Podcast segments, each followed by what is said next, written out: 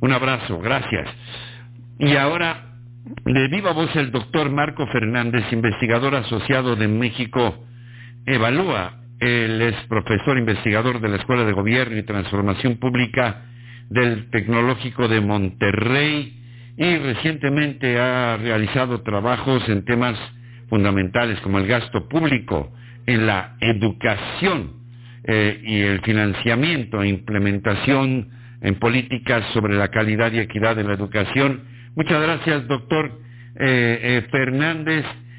bueno, ¿cuál tu opinión fundamentalmente sobre esta opción que se está presentando de la educación a distancia, vía Internet, vía el uso de la radio y de la televisión y el anuncio de que las eh, clases presenciales se van a reanudar el primero de junio. Hola Ricardo, muy buenos días. Buen día. Mira, yo creo que eh, hay una serie de, de, preocupaciones sobre lo que la autoridad eh, federal dio a conocer el día de ayer.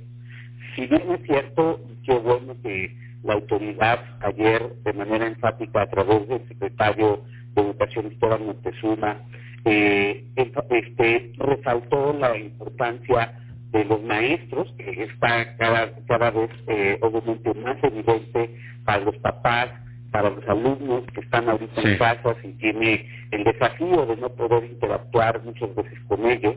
Eh, cuando uno empieza a, ver los detalles de pues, la plataforma, por ejemplo, que han puesto a disposición de, eh, en el sistema de educación básica, pues eh, a pesar de que se trata de uno de, ver el lado positivo del esfuerzo de la autoridad, pues con franqueza hay muchísimos ámbitos eh, para mejorar. Por un lado, este, pues todavía los contenidos necesitan eh, fortalecerse para estar más acorde con los con los aprendizajes fundamentales de cada grado escolar, porque Ricardo, es un hecho que no vamos a poder cubrir todos los temas contemplados en el currículo, sino que los maestros se van a tener que centrar en lo que se denomina los aprendizajes fundamentales de cada grado escolar.